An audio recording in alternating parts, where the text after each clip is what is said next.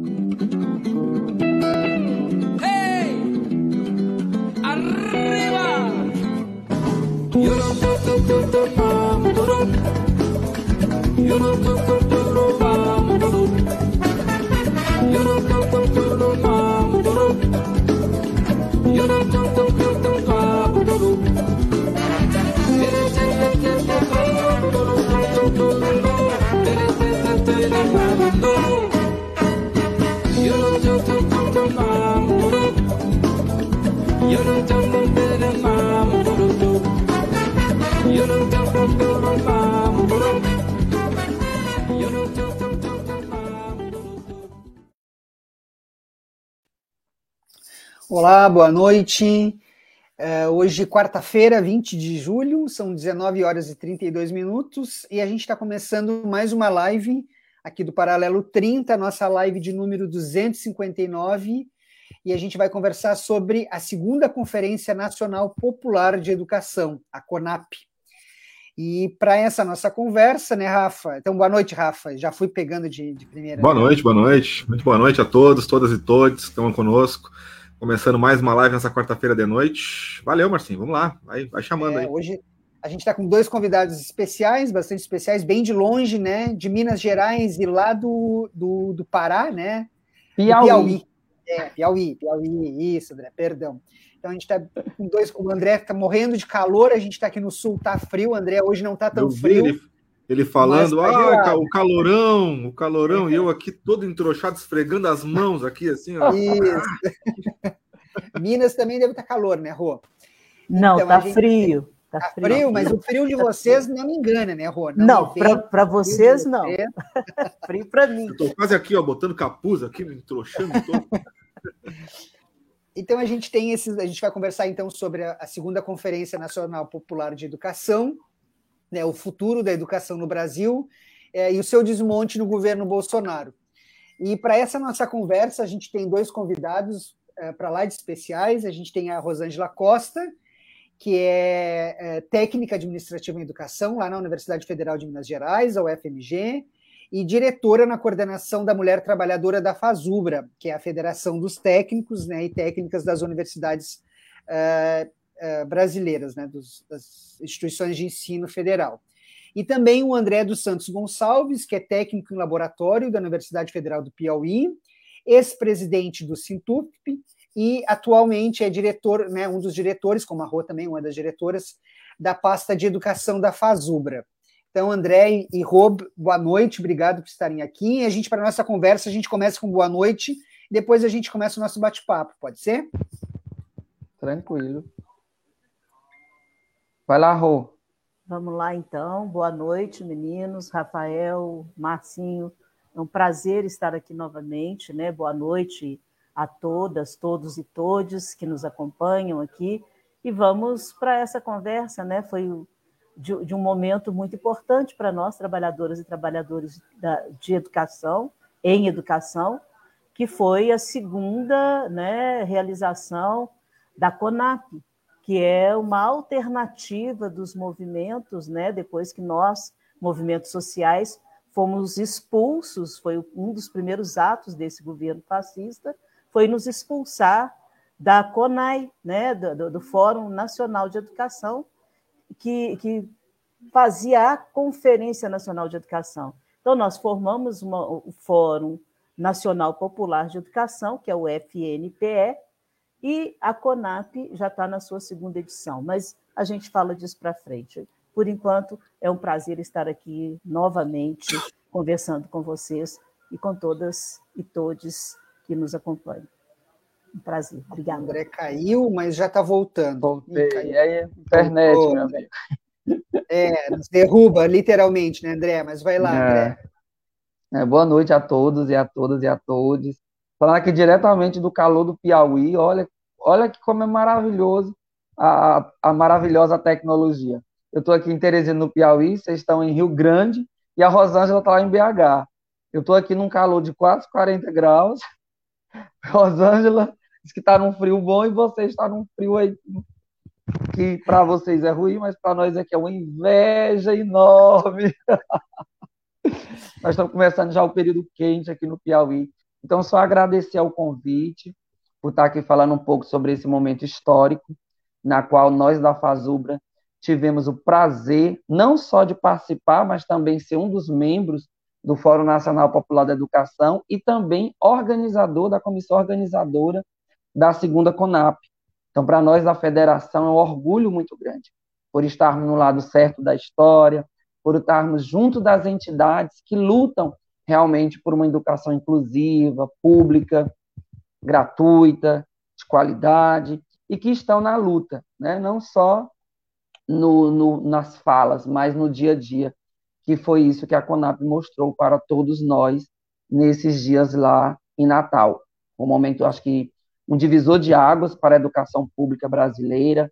Todos que participaram, com certeza, saíram super renovados, na esperança de uma nova educação e, quem sabe, né, um futuro não tão longe. A gente espera que um futuro bem próximo, já em outubro, a gente tenha um futuro melhor, uma esperança né, de um 2023 melhor. Então, o encontro aconteceu agora, né? Uh, faz pouquinho, né? Dia 17, né? Uh, encerrou, né? No domingo, foi encerrado. E foi aprovada uma carta, né? Mas antes da gente falar, uh, então, durante toda a conferência, queria que vocês falassem um pouquinho, nos traduzisse, né? Toda essa discussão que foi feita lá. Mas a conferência teve como, como tema, desculpa, é reconstruir o país, a retomada do Estado democrático de direito e a defesa da educação pública e popular, com gestão pública, gratuita, democrática, laica, inclusiva e de qualidade social para todos e todas. E como lema, né, a educação pública e popular se constrói com democracia e participação social. Nenhum direito a menos em defesa do legado de Paulo Freire. É, toda essa discussão, né, a gente não consegue imaginar é, tão, é, é, tão bem feita, né, exatamente nesse, nesse período que a gente vem enfrentando, né, esse desgoverno, que tem atacado tanto a educação, não só a educação superior, né, IFES e, e, e, universidades, mas também com a falta de apoio com a, educa educação nos níveis mais básicos, né? E fora tudo isso, os escândalos que a gente tem tido aí no MEC de desvio de dinheiro, tendo escolas sem merenda, escolas, os recursos cada vez menores, né? Eu queria que vocês falassem um pouquinho de, do que a conferência debateu, né, em relação a esses temas que foram muito bem divulgados. Sim. É, antes de falar, é, entrar realmente na conferência, eu acho que cabe a gente fazer aqui só um pequeno histórico sobre como se chegou na conferência, né? Como se chegou nessa na segunda Conap agora em 2022 em Natal. Como a Rosângela colocou na fala de abertura dela, a CONAP ela está intimamente ligada ao golpe de 2016. Com o golpe de 2016, que destituiu a presidenta Dilma, quando Michel Temer assume, ele coloca logo quem como ministro? Ele coloca o Mendonça Filho, que nós, da Fazubra, fizemos manifestação lá em Recife, acho que muitos aqui lembram. Nós fizemos uma grande manifestação em frente lá ao condomínio dele, lá em Boa Viagem, né? em frente a, a, contra esse ministro da Educação da época. Ao assumir a, a, o MEC, a primeira coisa que ele faz é atacar as entidades que compunham naquela época o Fórum Nacional da Educação. O que era esse fórum? Esse fórum ele era constituído por várias entidades da sociedade civil organizada, movimentos sociais da cidade, do campo, sindicatos e etc ele começa a atacar essas entidades que, que discordam da política do MEC implementada naquele momento. Inclusive, a, a reforma do ensino médio foi justamente lançada naquela época, com Mendonça Filho. Então, o que aconteceu? Ele deu um, um, um decreto, na qual, que foi, a, na verdade, uma portaria 577 do MEC, em 2017, na qual ele tira várias entidades do Fórum Nacional da Educação. E essas entidades que foram expulsas do fórum, porque esse fórum ele fiscaliza as metas do Plano Nacional de Educação. Ele é o diálogo do governo com a sociedade. Então, o Plano Nacional de Educação, que é de 2014, 2024, tem duração de 10 anos. Então, essas entidades que são expulsas, elas começam a se organizar. E aquelas que não concordavam saíram também do Fórum Nacional de Educação e montaram o Fórum Nacional Popular da Educação, que é o FNPE. E naquele momento, a direção da Fazubra, acertadamente, entra no FNPE, no Fórum Nacional Popular da Educação, acompanha essas entidades que saem, que na verdade foram expulsos do Fórum Nacional da Educação. E aí foi chamada a Conferência Nacional da Educação, que foi uma, uma conferência fake, e essas entidades realizam, em maio, na cidade de Belo Horizonte, em 2018, a primeira CONAP, que nós também tivemos lá na primeira CONAP, nós da Fazubra. Essas entidades, lá em Belo Horizonte, começam a discutir os desmontes que, que vinham sendo realizados pelo MEC na gestão do Mendonça Filho e do desgoverno Temer, naquele momento. Depois, essas entidades, em 2024 ou em 2022, quatro anos depois, pós-pandemia, organizam a segunda CONAP na cidade de Natal, que você já falou o tema aí. E uma das grandes grandes momentos da segunda CONAP foi justamente a luta pela, pela democracia, por uma educação de qualidade e também o legado de Paulo Freire.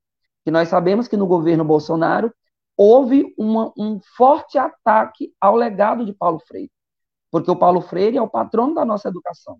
Então a direita raivosa quis de todo modo lançou fake news querendo destruir todo o patrimônio que Paulo Freire deixou para o nosso país. Então isso foi importantíssimo também. A CONAP lembrar esse, esse grande homem e o que ele fez pela educação. Então, lá em, em, em Natal, a Fazubra, a nossa entidade, além de ser uma das entidades do fórum, nós participamos ativamente da organização dessa conferência. Ela, para nós, foi diferente, porque além de ir, nós também estávamos na organização do evento, a Fazubra. O evento ele iniciou no dia 15, com uma grande marcha, que, na verdade, a Rosângela aí depois pode confirmar, muita gente for, falou que não era uma marcha, era uma maratona, porque, meu amigo, foi uma caminhada que, olha, eu que faço atividade física, eu cheguei lá numa, na Praça da Árvore, que, assim, pedindo a Deus, pra, assim, graças a Deus a gente terminou isso aqui. Então, foi lá na Praça da Árvore, em Natal, por volta de 19 horas, que foi declarado oficialmente aberto a CONAP 2022, 2022. Foi um momento lindo, nós tivemos entidades também internacionais participando desse momento. No dia 16, já foi lá no Centro de Convenções, onde nós tivemos apresentação de trabalhos científicos. Esse foi um diferencial dessa CONAP, onde muitos puderam apresentar trabalhos científicos lá. E na parte da tarde, a Fazubra teve coordenando o eixo 2 do documento da CONAP, né? A Fazubra teve coordenando, teve na mesa, não, foi dividido em seis eixos, porque o documento ele é muito grande, então foram divididos em seis eixos. Nós ficamos no eixo 2. Nós, da Fazubra, ficamos responsáveis, junto com outras entidades, por coordenar e aprovar todos os, todas as propostas que foram discutidas nas conferências livres, municipais e estaduais. Porque muita gente acha que a CONAP é uma organização que foi ali em Natal. Não, ela existiu antes. Ela teve as conferências nos municípios, nos estados e as conferências livres. Nós da Fazubra fizemos uma conferência livre, que foi uma live, junto com o Celso. O Celso também participou junto comigo, que o Celso está substituindo o companheiro Charles, lá do Acre, na parte de educação. Nós dois hoje somos os diretores titulares da pasta. E nós fizemos uma conferência livre pela Fazubra, chamando as entidades da nossa base a participarem da CONAP, sejam presencial ou de modo virtual, porque a CONAP ela foi transmitida nos seus canais, Facebook e YouTube. As pessoas podiam participar também. Nós tivemos quase 3 mil delegados e delegadas de todo o país e de fora do Brasil também participando. E no dia 17, nós tivemos o, encerramento da CONAP, que foi assim, o ápice né, do nosso da nossa conferência, que foi a Carta de Natal. Um documento que nós vamos discutir mais à frente, que para nós, das entidades do movimento estudantil, é um documento base para nossas lutas daqui para frente. Porque ele foi construído em, é, em todo o Brasil. Para vocês terem uma ideia, 18 estados, mais o Distrito Federal, mandaram é, sugestões para o documento final da CONAP. Então, você imagina, 19, 18 estados, mais o Distrito Federal, sendo em cada município conferências estaduais, conferências livres, onde foi discutida a educação desse país. desde o ensino infantil até a pós-graduação. Isso foi algo construído de baixo para cima. Não é um documento que veio do MEC, é um documento que veio da sociedade civil organizada, ou seja, as pessoas que estão no seu labor, no dia a dia, que sabem realmente o que é melhor para a educação.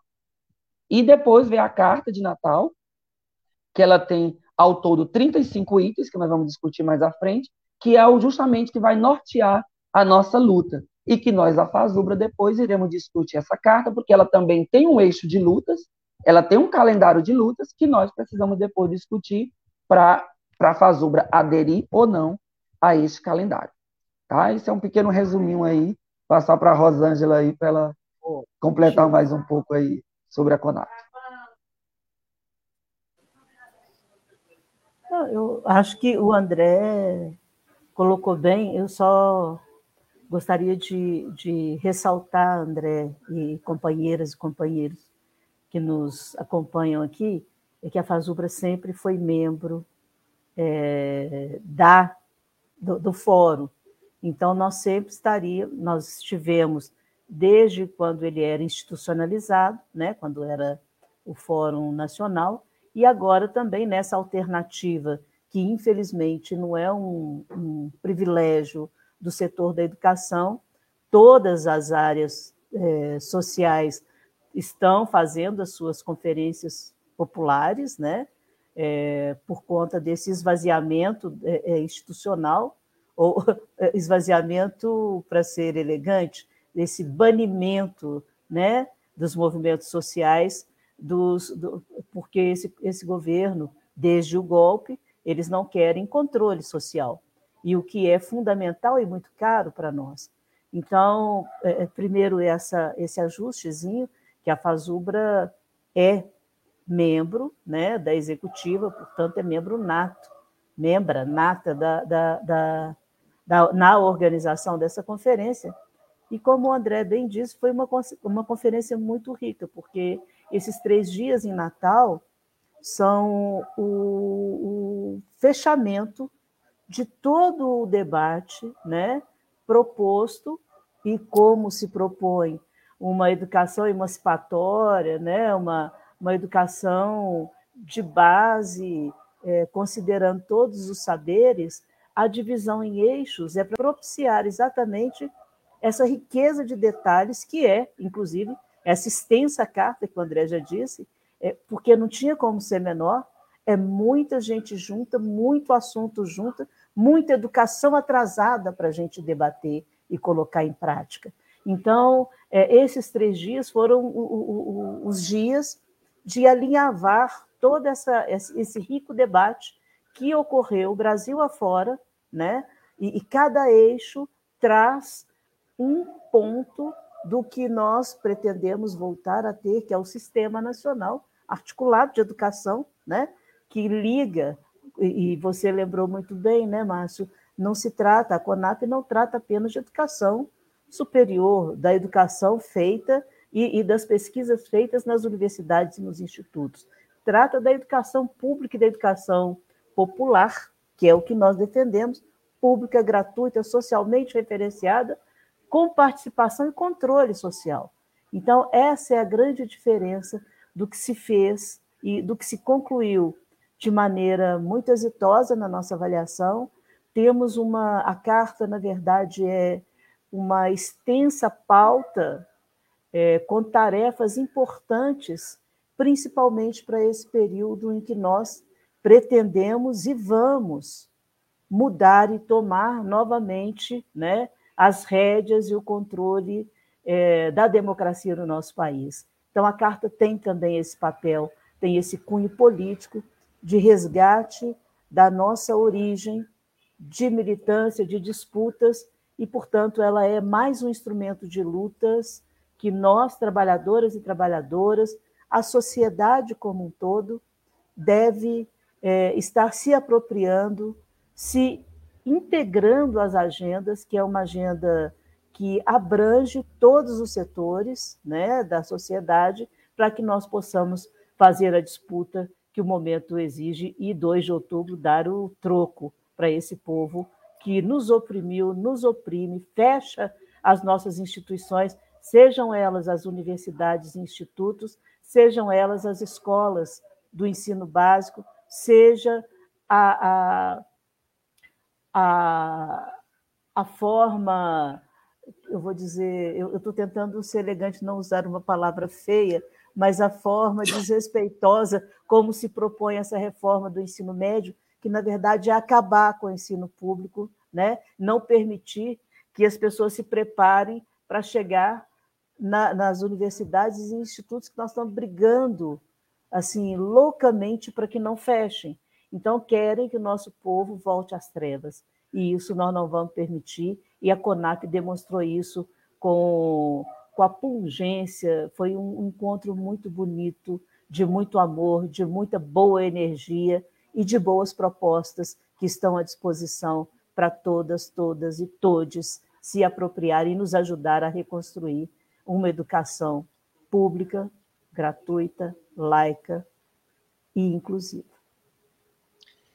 A gente, é, esse documento, né, ele traz reivindicações do setor da educação e as e pautas, né, eh, do movimento, né, em direção à construção, à reconstrução do país porque na, na, avaliação hoje que a gente tem é que o país realmente está des, é, destruído, né? E o setor da educação mais ainda.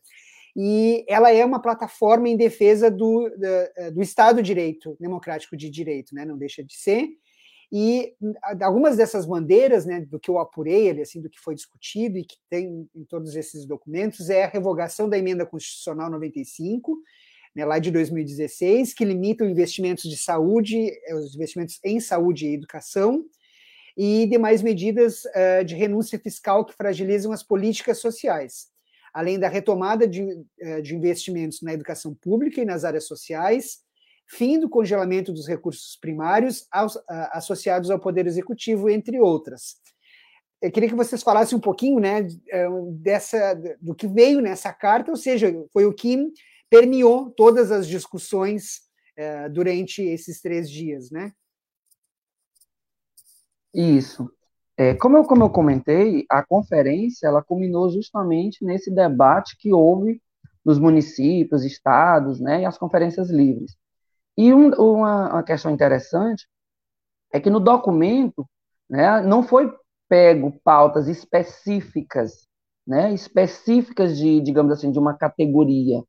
Né? O documento pegou pautas da educação, né, que contemple toda a educação brasileira, ou seja, é um, é um documento de cunho nacional, né? Porque muitas vezes as pessoas colocam, ah, lá veio na, na hora da, da gente compilar a, a, o material que chegava, já ah, lá no prefeito da cidade, não sei o que, os ataques contra não sei o que, do secretário, não.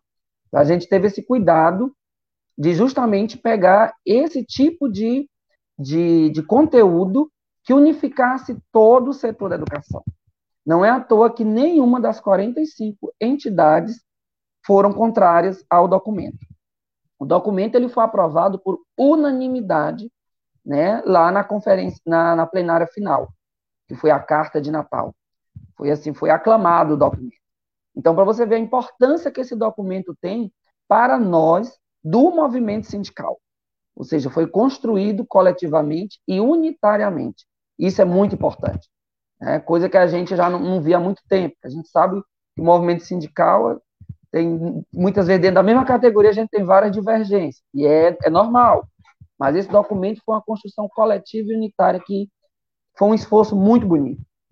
E passando pela, pela, pela PEC do teto de gastos, pelo fim da militarização das escolas, pelo fim da lei da mordaça, né, pela, pela valorização dos profissionais da educação, do piso da educação, ou seja, foram N, N é, é, é, conteúdos e pautas que unificassem todo o conjunto da, da educação.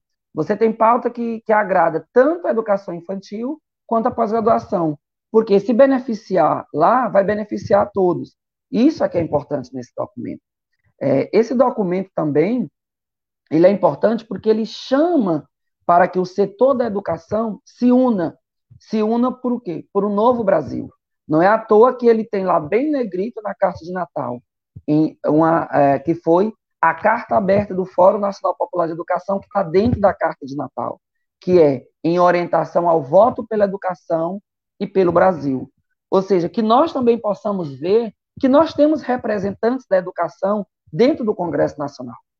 Nós temos candidatos e candidatas que possam fazer com que dentro daquela casa aquilo que nós debatemos fora possa acontecer na realidade. Porque não adianta a gente fazer todo um debate se dentro do Congresso Nacional nós não temos representantes que estejam em sintonia com as nossas pautas.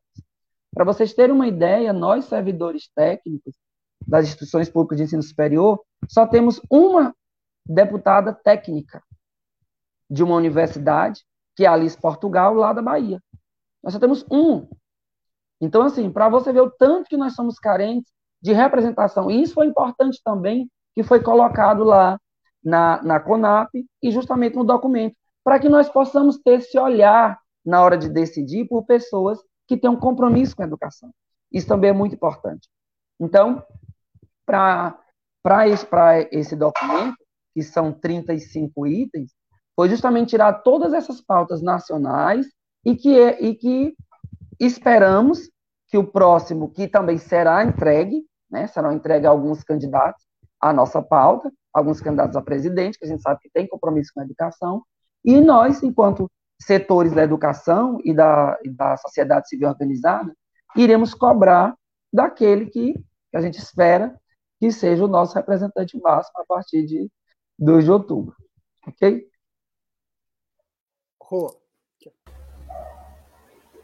É, eu, o, o, é até ruim ficar assim, porque é, é, tem uma concordância com, com a avaliação do André, né, sobre como foi a nossa, a, a nossa, a nossa conferência, mas é, eu, eu só quero fazer uma pequeninha diferença, assim, que a, o resultado, né, as proposições, a plataforma, eu diria assim, é, que é o resultado, que é essa carta, ela, obviamente, trata sobre como a gente quer uma educação, como vários setores se unem para fazer educação.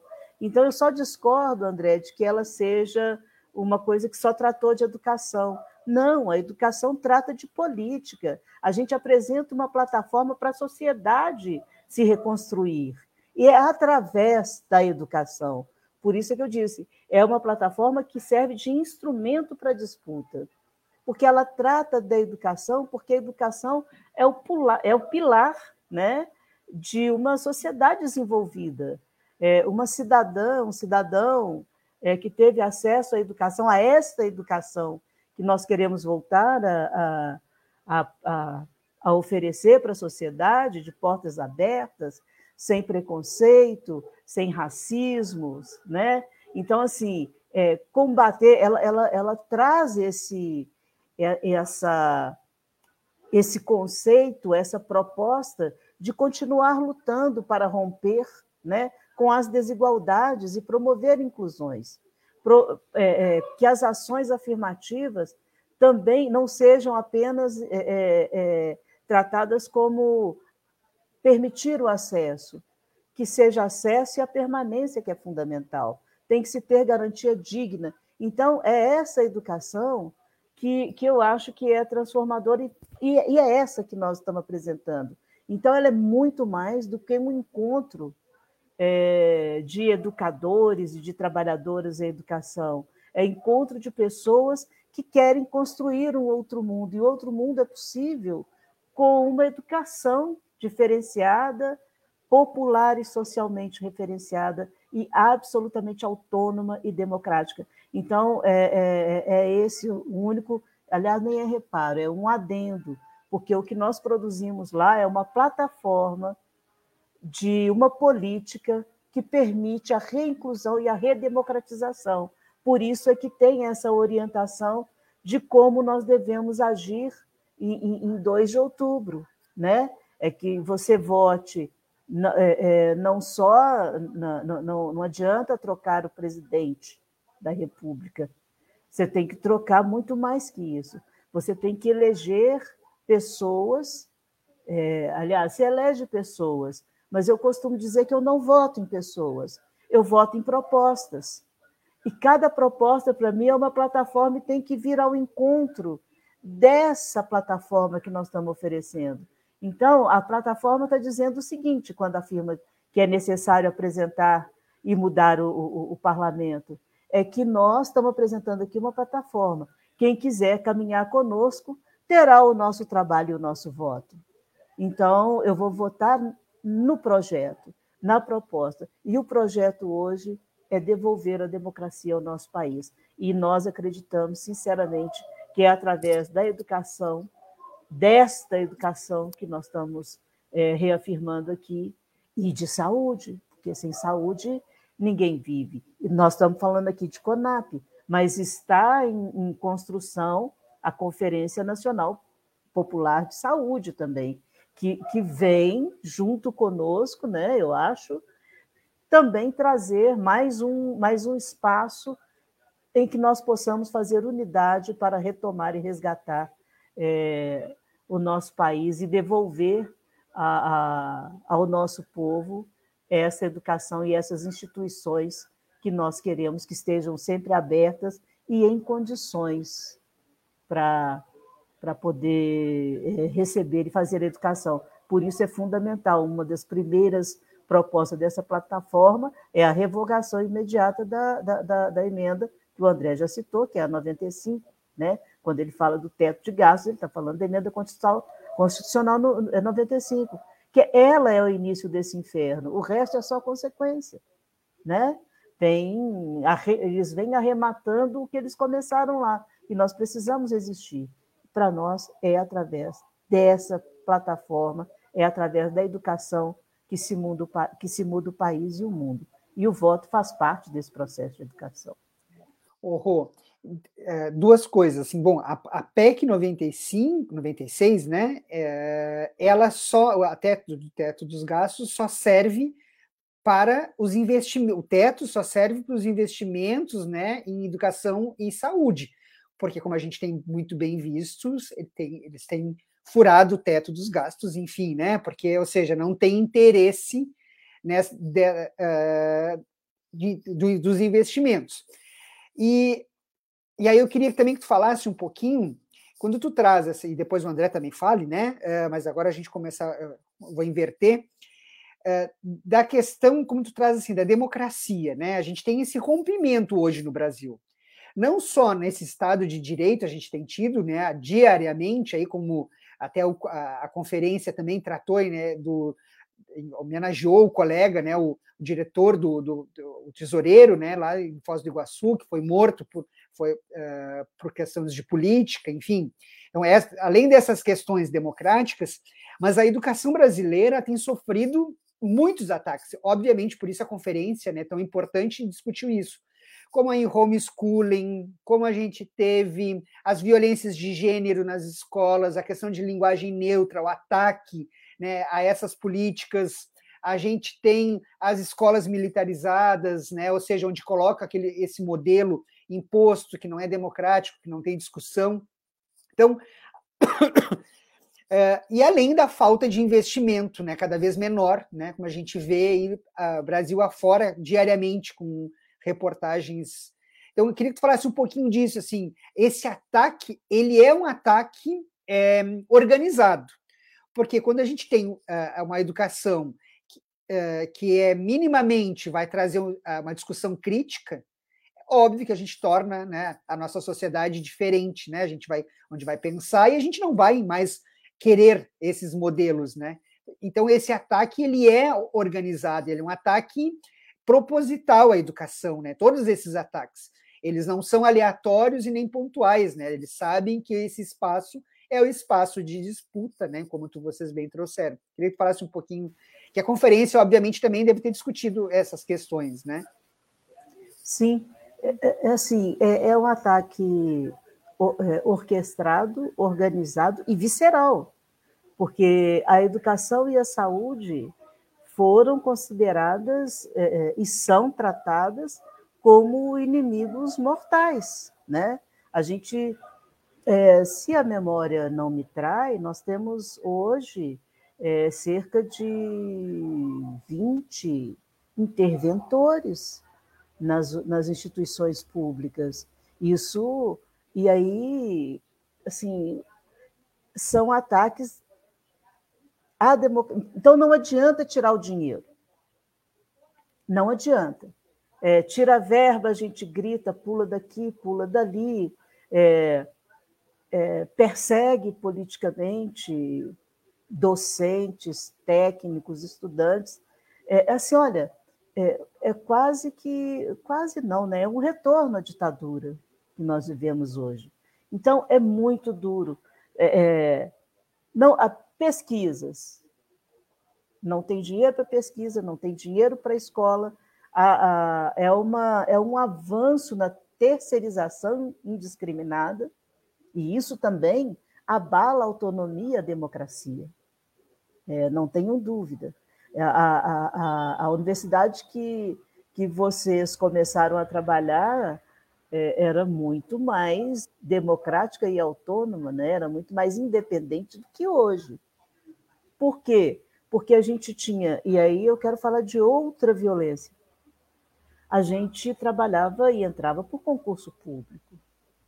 Na medida em que você é, extingue cargos, é, não abre concurso público, não repõe é, o, o, quadro dos servidores, né, dos trabalhadores.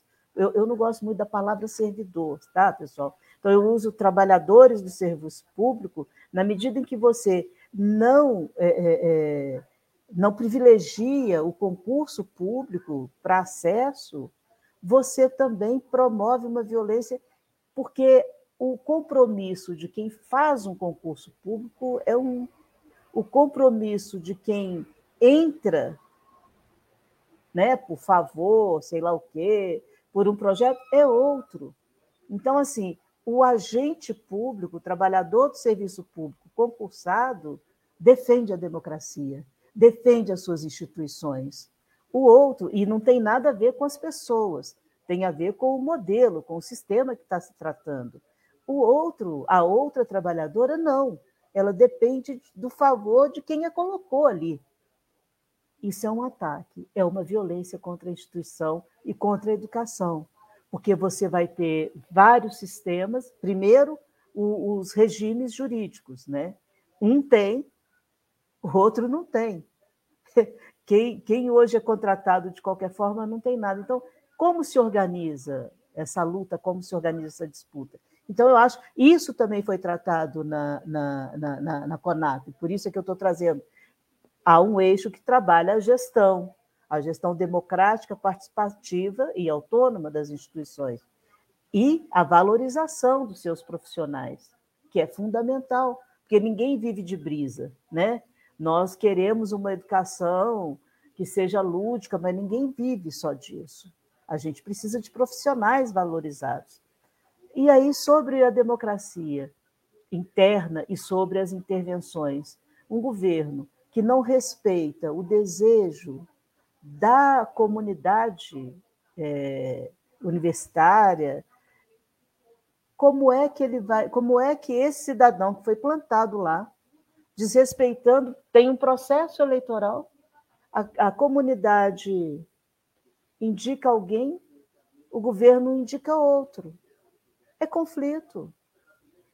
E aí não avança. Né? É... E isso prejudica sobremaneira. Nós já temos problemas, inclusive, é, saindo um pouco da temática da CONAP, é, de uma dissidência pequena, é verdade, na, na Andifes, que é, é o setor da, da, da, dos reitores das federais. Né? Então, assim, nós já temos esse nível de problema provocado por esse governo insano. Então, assim, nós, aí nós precisamos, não só com a plataforma da CONAP, obviamente, que a, a, plataforma que a CONAP tirou de documento não é um, um, um objeto, uma varinha de condão, mas nós precisamos conectar essa, essa plataforma com todas as outras lutas que nós fazemos e com o setor da sociedade civil.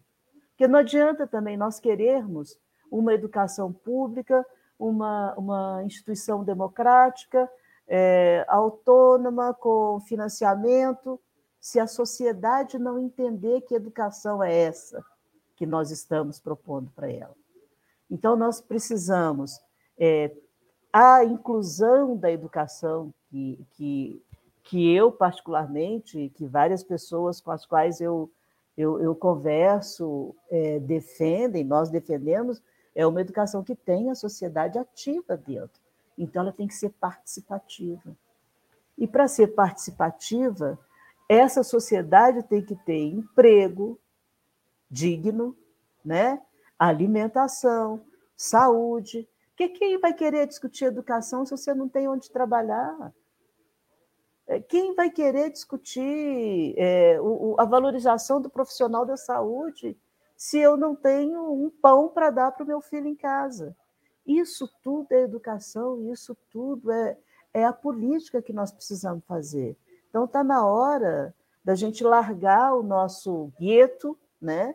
Estou é, dizendo nós, sindicalistas, é, e entender que a nossa tarefa é, é de uma unidade muito maior. Então, quando a gente fala, estamos apresentando uma plataforma para a sociedade, é, é querer discutir com essa sociedade o que ela entende dessa plataforma porque às vezes a gente também está propondo algo que a sociedade não entende. E acho que a CONAP, como junta vários setores de educadores e também da sociedade civil, pode ter essa capacidade de nos abrir esse espaço de reabrir, né? No passado fazíamos muito isso, esse diálogo é, pequenininho, né, de comunidades, de células e tal.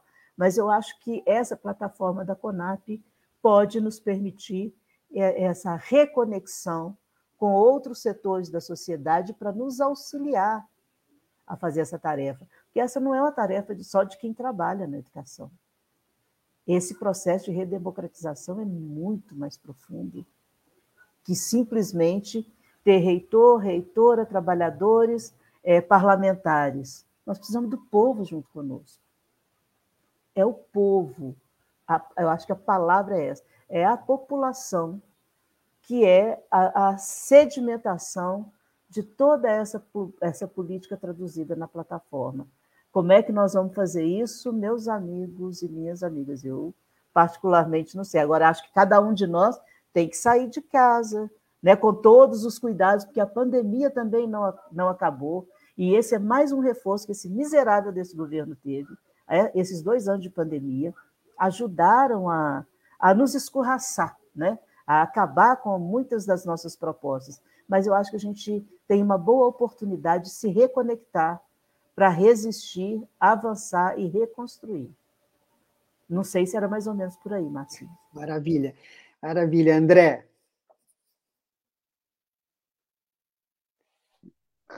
ligar aqui o microfone. É só é, é, realmente tudo que a Rosângela colocou é o que a gente está vivendo nesse momento.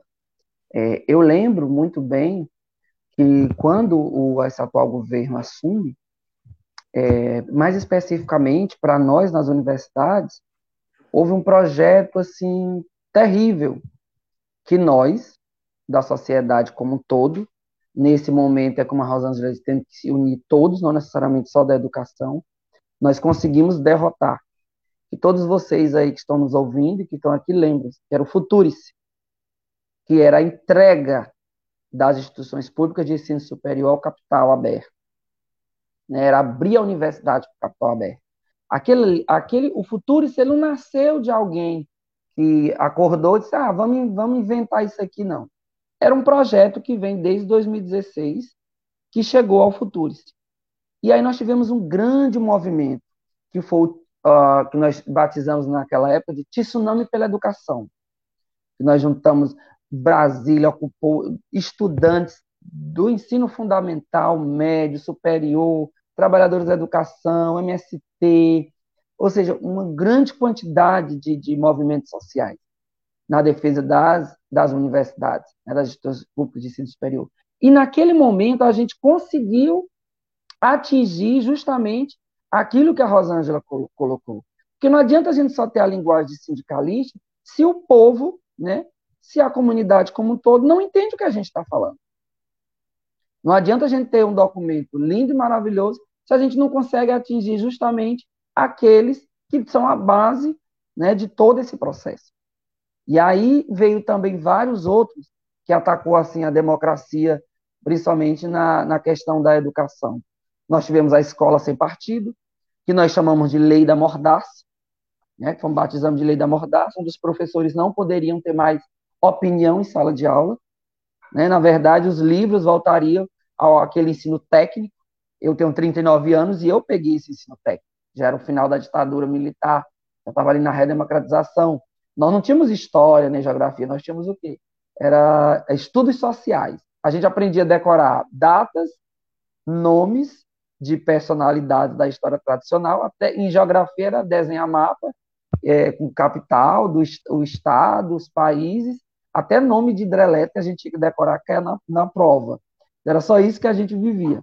Então, tudo isso culminou no que hoje eu vi uma entrevista muito interessante no portal da UOL, na UOL Educação, que é algo que está acontecendo muito. É, acho que não sei se eu estou fugindo muito do tema aí, Márcio, mas que está acontecendo muito nas instituições públicas de ensino superior e que eu aqui do Piauí estou vivenciando na, no dia a dia. Hoje a UOL fez um estudo mostrando o quanto que a evasão escolar, a evasão escolar aumentou nesse país, principalmente nas universidades federais. Que a gente sabe que não é só entrar na universidade, é manter na universidade. E aí eles pegaram o caso de um adolescente negro que ele teve que abandonar a medicina porque ele não tinha mais condições de se manter dentro da universidade. E aqui no Piauí, a gente está vivenciando isso dia a dia na Universidade Federal do Piauí. Então, só para mostrar para vocês que isso é um projeto, é um projeto que vem sendo implementado desde 2016 e perpassa tudo isso que a gente discute. Aqui na nossa universidade, a evasão está imensa. São alunos que precisam voltar para as suas casas para ajudar o pai e a mãe a sobreviver. Não é a viver. Viver é uma coisa, sobreviver é outra. É a sobreviver. São alunos que estão abandonando a nossa universidade para trabalhar como pedreiro, faxineiro. E está acontecendo aqui no Piauí algo que a gente não via há muitos anos. Porque antigamente, as pessoas que saíam para estudar, eram as que tinham alto poder aquisitivo, ou então ia para casa de alguém se vir como empregada doméstica. A família dizia: Ah, me dê tua filha, que eu vou dar estudo para ela. E na verdade a menina ia ser escrava, do, ia ser escrava, trabalhar, trabalho escravo. Ela tinha que trabalhar de manhã, de tarde, só podia estudar à noite, cuidar dos filhos, lavar, passar. Então a gente está vendo esse movimento voltando novamente. Então, assim, nós precisamos atingir toda essa. Eh, quando a Rosângela fala, eu acho interessante, que realmente nós, essa linguagem, para que a gente possa ter uma democracia de verdade, para que a gente possa ter um país melhor, nós temos que atingir essas pessoas. Nós temos que mostrar para elas realmente o que está acontecendo. Nós precisamos chegar até elas. Né? Por isso que eu acho que o documento da CONAP ele é tão importante, porque ele é de cunho nacional. Ele é algo que abrange a todos nós. Né? Desde quem está lá na escola infantil, lá no interior da cidadezinha do Piauí, que só tem mil habitantes, e pega também a quem está na maior cidade do Brasil, que é São Paulo, lá dentro da Universidade Federal ou dentro da Universidade Estadual. Abrange a todos. Isso é que eu acho uma coisa gloriosa desse documento da CONAP, e justamente porque ele também foi construído por todos os setores. Para vocês terem uma ideia, o Fórum Nacional Popular de Educação não tem só, não tem só segmento da educação. O MST está lá. Várias entidades que não é do ramo da educação está dentro do fórum e que ajudaram a construir esse documento. É, é, entidades da área da saúde, ou seja, várias entidades estão lá dentro e construíram coletivamente. Então, por isso que eu acho que esse documento ele tem que ser, ele tem que ser discutido e tem que ser encaminhado por nossas entidades, justamente para que a gente possa ter uma educação mais democrática e um país mais democrático, porque ele é a base que foi construído por pessoas que pensam e que vivem a educação no seu dia a dia. Espero que eu não, eu tenha respondido aí, Márcio. Não, ótimo. Eu só queria agradecer quem tá, uh, colocou, tem uns comentários ali, o Edmilson dando boa noite, já faz pois um é. tempinho, né? E aí ele escreve ali um show de debates e preposi, propo, é, pro, seria proposições, né? Faltou um olozinho ali. É lá do Rio de Janeiro ele, viu, Márcio? Gente, é, lá do Rio de Janeiro, gratuito. Da Federal do Rio de Janeiro, Edmilson. Ele é, estava na Conab. entendeu ali que era proposições.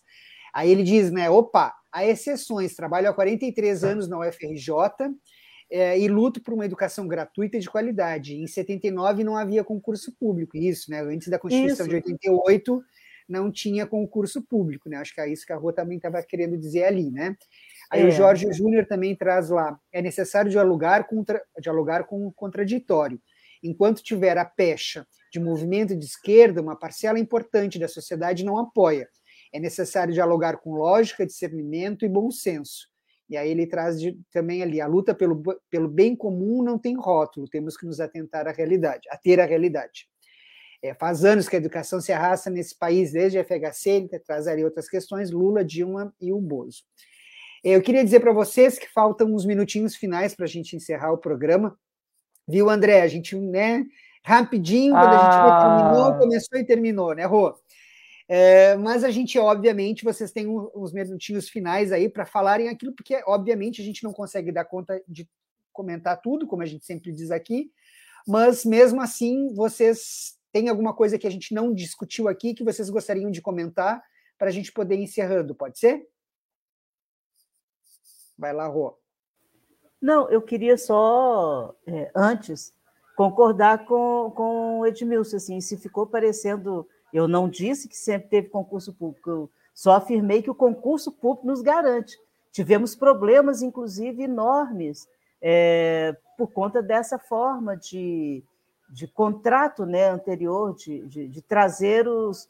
A gente tem, inclusive, lá da UFRJ mesmo, um livro bem interessante sobre a nossa trajetória, que são os novos atores na cena universitária, que é do João Eduardo Fonseca, um livro bem interessante que fala um pouco dessa transição, do que nós éramos e até a gente adquirir um pouco da nossa identidade. Muito importante, eu concordo plenamente, não, não foi sempre, mas o concurso público foi um divisor de águas na nossa atuação, como até para nos reconhecermos como sujeitos e trabalhadores, né? e não empregados de, de quem quer que seja dentro das instituições. É, mas eu acho que não, não teve, o, Márcio. Nós demos uma pincelada geral, né, digamos assim, e no nosso caso, antes, inclusive, de conversar na direção da Fazubra sobre a, as consequências, as consequências, sobre a, as, as agendas que nós temos e as tarefas, né, para desenvolver junto com as entidades de base, obviamente. Como o André bem colocou no início, é, nós vamos dialogar e estar incorporando e, e chamando as entidades para que nós possamos estar nesse diálogo constante. Concordo também que nós precisamos dialogar com todo mundo. Agora, temos que dialogar com todo mundo que quer dialogar, né? que quer, que diálogo pressupõe dois lados ou mais. É, um diálogo pressupõe propostas para se debater, e quando se apresenta uma, uma plataforma, é isso que está se fazendo. Mas tem que ser com quem queira construir. Não dá para ficar. Não, não, não, estamos mais na época de dar murros em ponta de faca. Ah, e no mais, é agradecer. E assim, problemas nós vamos ter em qualquer governo. É, nesse momento agora, nós precisamos escolher qual é o problema que nós queremos ter se é um bom problema ou um problema que nos destrua, né? Então, eu acho que esse é um outro debate que nós precisamos também fazer de forma serena e, e, e de frente. Agora, agradecer mais uma vez a, a, a né, a direção, a vocês, é, por esse momento que é muito bom. Conversar aqui com vocês no paralelo é uma delícia. A gente trata de questões pesadas de forma conduzida, assim, muito tranquila, fica parecendo que é fácil, né? Ouvindo a nossa conversa aqui, fica até fácil encarar os problemas. Nós sabemos que não é, mas vocês conduzem muito bem e muito feliz de ter estado aqui com vocês. Espero é, que a gente se encontre sempre nas lutas e no paralelo. Muito obrigada, um beijo grande a todo mundo. Coisa boa, a gente que agradece, né, Rafa? A gente fica bastante feliz de receber amigos, convidados certeza, né? que são amigos, pessoas queridas que a gente admira e gosta, gosta de ouvir, coisa boa. Fala, André. Bem, primeiro, antes de, de, de agradecer, eu quero fazer um elogio. Gente, parabéns pela vinheta de abertura. Eu fiquei aqui olhando, eu achei linda a vinheta de abertura do programa, muito bem produzida. Nossa, as imagens, os temas que passam, o fundo musical, bem América Latina, foi muito Essa... bonito, parabéns para quem fez aquela vinheta. Era para ter falado no início, eu acabei esquecendo. Eu digo, eu não posso esquecer, até anotei aqui, não posso esquecer, não posso esquecer. Produzida, foi produzida em parceria que. Não, na verdade, quem, quem fez mesmo a edição assim, foi o Everton Cosme, que é, é um servidor aqui da universidade, da FURG, grande parceiro nosso ali, da, da SECOM. E a música a gente conseguiu em parceria com o Gilberto Oliveira, que é um músico uh, aqui de Rio Grande, mas hoje mora em Porto Alegre, e é um cara fantástico, está sempre nos acompanhando aqui também, um grande parceiro, e ele nos deu essa canção que se chama Brasil a Cuba, né, de autoria uhum. dele, para fazer a abertura do nosso programa, e a gente fica muito feliz de Maravilhoso, maravilhoso. Parabéns. Só assim muito o Rafael falou, André. né? Mas eu tô quietinho, esses programas são sempre uma aula, eu sempre eu, eu gosto de ficar. Só assim o Rafael falou um pouquinho, a ouviu ele aí. E assim, só para antes de agradecer também, falar sobre o calendário de lutas, como a Rosana já colocou, a gente vai discutir na federação, mas passar já para vocês aí que o calendário de lutas aprovado na carta de Natal, ele já tem início no dia 15 de agosto e vai culminar nos dias 17, 18 e 19 de setembro, na cidade do Recife. No dia 17, nós vamos ter a reunião do Pleno, do Fórum Nacional Popular de Educação. No dia 18, nós teremos um grande ato em Recife, uma grande manifestação, né, é, em alusão ao centenário de Paulo Freire. E no dia 19, nós vamos ter, olha que coisa importantíssima, a plenária mundial é, popular de educação no centenário de Paulo Freire. Nós teremos várias entidades do mundo né, que vão justamente discutir o legado de Paulo Freire e também discutir a educação. Isso é de suma importância para que, quem sabe, a gente não se encontre lá no, no Recife, nesse momento importantíssimo para a educação brasileira. E dizer do meu agradecimento por estar aqui junto com vocês em Rio Grande, e quando precisarem, pode chamar, que a gente está tá às ordens. Ah, acho que esses, esses momentos, já que nós não temos espaço na grande mídia, a grande mídia nos ignora né, como um todo, eu acho que é de suma importância que as entidades sindicais tenham esses programas. Eu sempre defendi que a gente faça live, que é, muitas vezes é cansativo. Eu mesmo já é minha quinta reunião, eu estava a reunião do Conselho Universitário, terminou, só fiz, joguei água e já entrei para cá. Mas eu acho de suma importância, porque a gente não tem espaço na grande mídia. É o momento que a gente tem de falar com os nossos e também com aqueles que só escutam o que o Jornal Nacional coloca toda noite na cabeça deles na hora do almoço ou na hora do jantar. Que, é, infelizmente, muitos só têm aquilo ali como uma verdade absoluta. É até difícil eu ver o comentário aí que você leu, né, de uma pessoa, é até difícil a gente dialogar com essas pessoas, porque parece que elas não têm, elas não conseguem enxergar o todo, só conseguem enxergar aquele mudinho ali na qual elas vivem.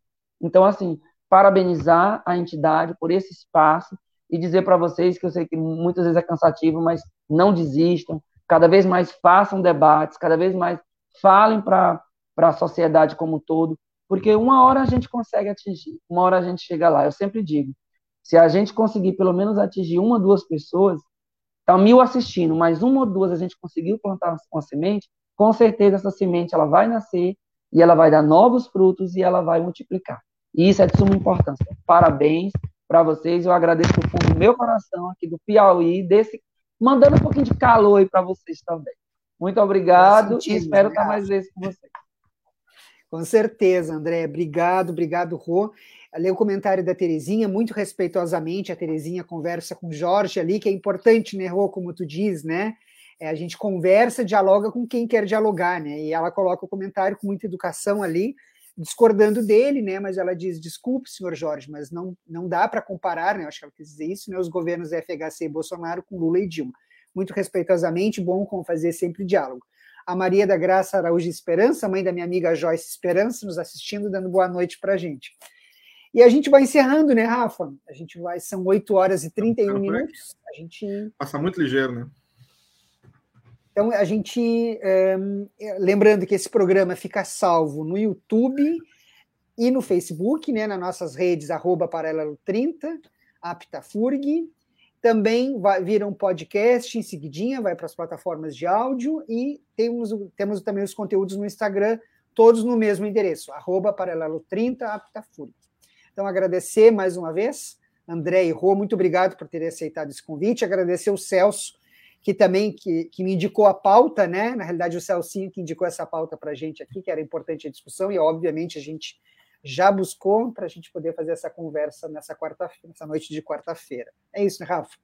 É isso. Valeu, uma boa noite. Tchau, tchau. Boa noite. Até Paralelo 30, sexta-feira, 13 horas e 30 minutos. Isso aí.